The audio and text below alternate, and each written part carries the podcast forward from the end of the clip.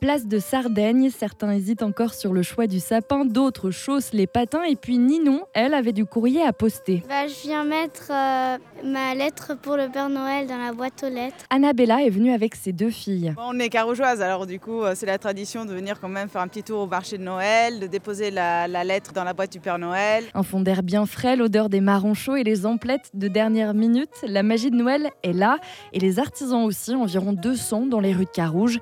Pierre vient vendre son vin chaud chaque année. Bah, C'est bientôt Noël, on a envie de- d'être en forme, d'avoir la bonne humeur et un vin chaud c'est parfait pour ça. Question illumination, par contre, il y en a beaucoup moins.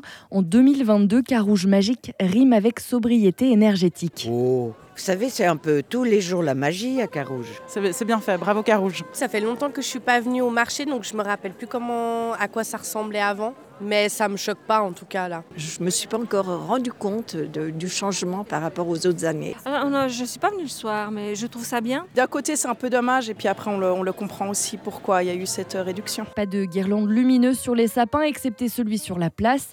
Les autres sont garnis de décorations traditionnelles. Et puis reste un autre arbre qui continue de faire briller les yeux des enfants, l'arbre à vœux. Alors vas-y, qu'est-ce que t'as écrit Que tout le monde reçoive un cadeau.